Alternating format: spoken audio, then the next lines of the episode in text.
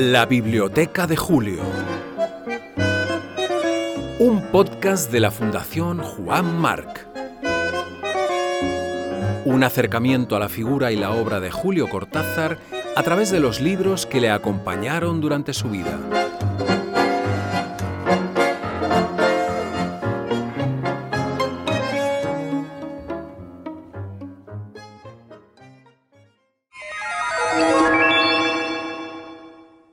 ¡3! Anaïs Nin. Diarios. Swallow Press. Nueva York, 1966. Dos libros esta vez. Dos flamantes tomos. Uno, granate. El otro, verde botella. Recogen las notas y pensamientos íntimos de la autora durante los periodos de 1931 al 34 y 1934 al 39, respectivamente. Los dos están dedicados.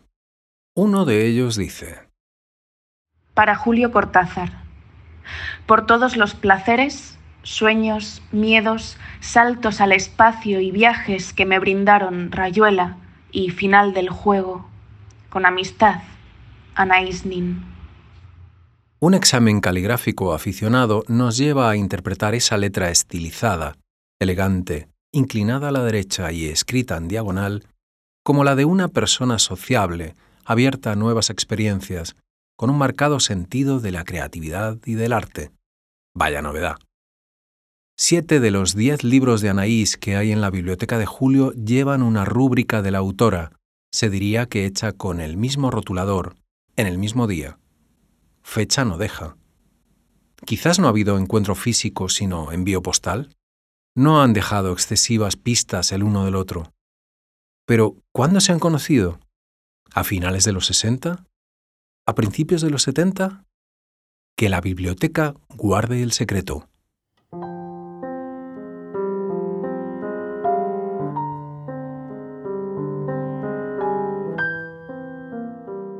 Ángela Anaís Juana Antolina Rosa Edelmira Nin Culmel nació en Neuilly-sur-Seine, área metropolitana de París, el 21 de febrero de 1903. Su padre, el pianista y compositor habanero Joaquín Nin Castellanos. Su madre, la cantante franco-danesa, pero también nacida en Cuba, Rosa Culmel. Anaís vivió en Francia los primeros diez años de su vida, hasta que su familia se trasladó a Barcelona.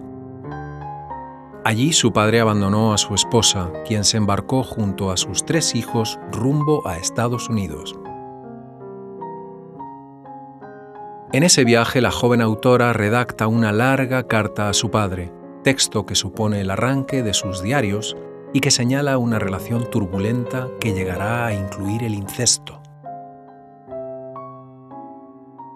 En América, con el correr de los años, la joven Nin descubrió otras pasiones, como la danza española, y conoció a su primer marido, un banquero de pobres inclinaciones artísticas al que apodó Ian Hugo.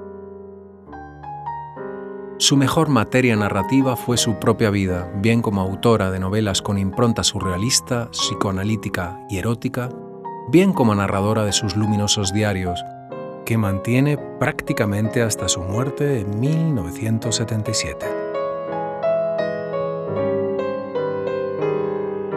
Despertar a la alegría y a la vitalidad.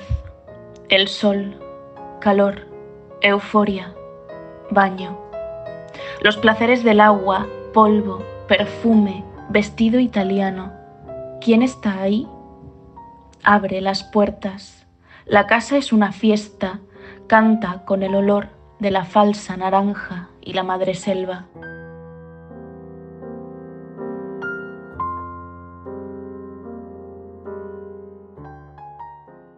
Por los diarios desfilan personajes definitivos de la cultura de su tiempo, caso del discípulo directo de Freud Otto Rank, el dramaturgo Antonin Artaud y los escritores Gore Vidal, Lawrence Darrell y, como no, Henry Miller, con quien mantiene una apasionante relación erótica, epistolar y literaria, una de las grandes complicidades de la historia de la narrativa. La fidelidad en el amor no es natural. No solo Dios y la religión, la inmortalidad y la moralidad son ideologías creadas por el hombre. también el amor. Solo el hombre que actúa esencialmente como una mujer que es una mujer siguiendo sus instintos es humano. A las mujeres no nos gustan los hombres prohibidos porque sean malos, sino porque son naturales. Julio contesta con su lápiz a la autora ausente. Sí, tienes razón, pero eso conduce a una concepción fascista. Al triángulo amoroso de Henry Miller, June Mansfield y Anaïs se une boyerísticamente el autor argentino. Y ahora nosotros, sus lectoespectadores en el siglo XXI, que buscamos u otorgamos nuevos sentidos a la escena. La esencia del trabajo de Henry está contenida en la palabra burlesco. Lo que escribe es sexo burlesco, un burlesco de ideas, un burlesco de Hamlet o de Bergson o de Minkowski, un burlesco de la vida. Lo que yo siento es demasiado profundo y demasiado humano para eso. Falta de humor, eso es todo, dice Julio. Sentimos que rezongando.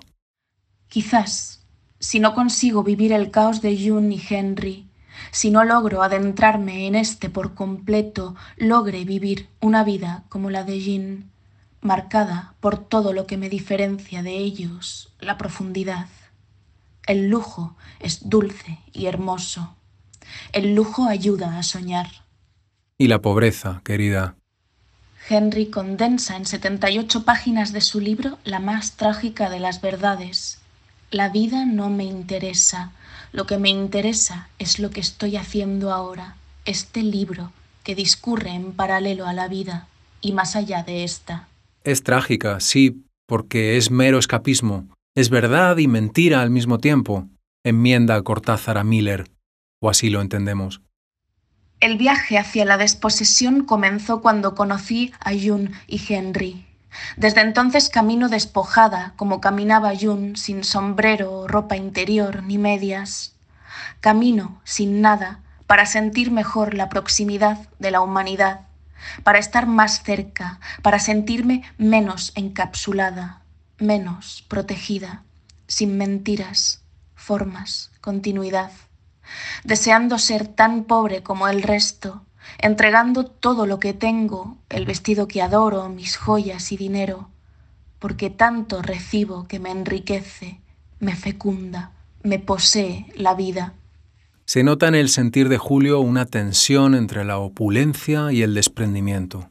En una de sus notas expresa, Anaís versus Miller, la eterna nostalgia del intelectual por la acción, y viceversa. La inocencia añora la experiencia, la experiencia quisiera la inocencia. Henry no es el único hombre del libro. El poeta peruano Gonzalo Moore es otro hombre importante en la lista de amantes de Anaís. Salta a la vista que Julio tiene más que ver con él. Gonzalo afronta sus actividades como agitador, escritor, líder de intelectuales sudamericanos.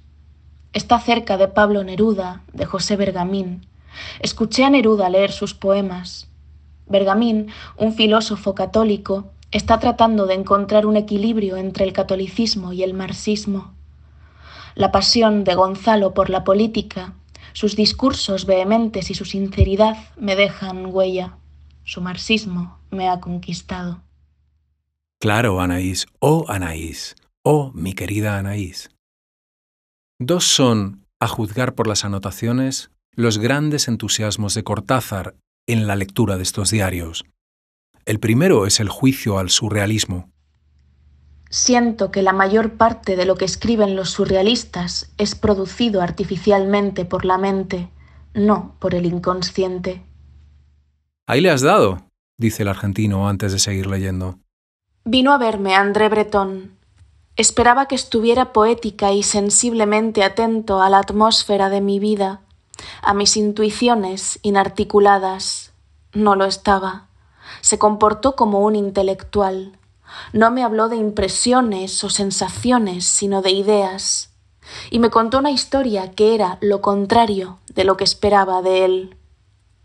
Habló del juego surrealista de quedar para llevar a cabo una acción no planificada, como tomar un tren y bajarse en cualquier parte, un lugar que no conoces y que algo allí te sorprenda, o subirte a un autobús y de repente apearte en un pueblecito y esperar lo inesperado. Habló de esto con solemnidad, más como un rey dirigiéndose a sus súbditos que como un artista hablando con otros artistas. No esperaba comentarios, solo público. Chico, ¿cómo confirma esto mi propia idea del maestro? Luego me contó. El otro día recibí una bonita carta de una mujer. Me hablaba de ese énfasis mío en las sorpresas, en las coincidencias, y me dijo que quería encontrarse conmigo a solas a medianoche bajo el Pont Royal. No se identificaría de ninguna manera. Esperé a oír el resto de la historia. Bretón dijo No fui, por supuesto. ¿Por qué por supuesto? pregunté. Porque tengo muchos enemigos y podría haber sido una trampa. Cuando vio lo decepcionada que me había dejado su falta de audacia, añadió Pero como me envió una segunda carta, al final fui. Eso sí, tuve la precaución de mandar a dos buenos amigos cerca del puente para llamarlos en caso de peligro. Esta historia, sumada a su disgusto por la música, me confirma lo que sospechaba del surrealismo, su parte consciente y premeditada, la técnica intelectual que delata al hombre de laboratorio. Fue esto lo que me impidió abrazar el surrealismo, convertirme en rendida discípula. Y bien lista que fuiste.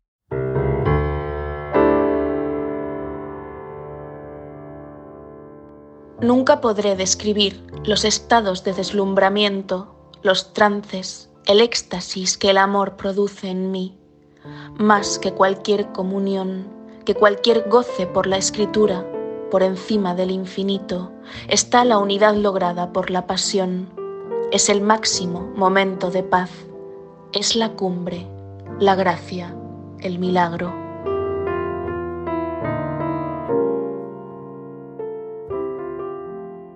Todo el misterio del placer en el cuerpo de una mujer reside en la intensidad del pulso previo al orgasmo.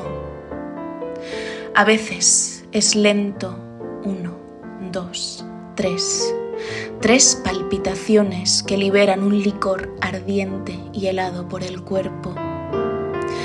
Si el pulso es débil, apagado, el placer es una ola más suave.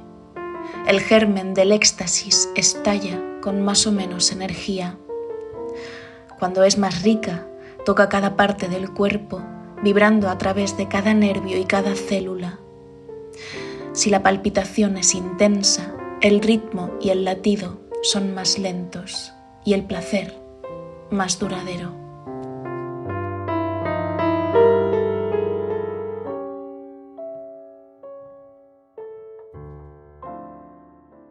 Aquí está, lo vemos en las notas, el centro del entusiasmo de Cortázar por la escritura de Ana Isnin, en la desinhibición franca de su conocimiento sexual, las páginas del amor físico. En su ensayo Cortázar, Metafísica y Erotismo, Antonio Planels señala, la narrativa de Julio Cortázar está poblada de imágenes sexuales de expresión audaz y portadoras de gran fuerza lírica. Tales imágenes abarcan una gama expresiva que incluye el incesto, casa tomada, estiario, la heterosexualidad, el río, el ídolo de las cíclidas, la desfloración, ómnibus, la homosexualidad, los buenos servicios. El exhibicionismo, el perseguidor. La cópula colectiva u orgiástica, las ménades. Y varios aspectos eróticos observados en sus novelas y en Los Reyes. Sin embargo, dice, en ninguno de esos variados textos es posible encontrar un sentimiento amoroso intenso. Tan intenso, añadimos nosotros. Yo eh, entiendo que hay un puente muy estrecho en mí entre, entre la literatura y el erotismo. Son juegos muy parecidos. Acabas de escuchar La Biblioteca de Julio, un podcast de la Fundación Juan Marc. En el control técnico, Carlos Roiz. Música de cabecera, Astor Piazzolla. Músicas adicionales, Rafael Plana. Revive los diarios de Ana Isnin, Luna Miguel. Concepto, guion y voz, Bruno Galindo.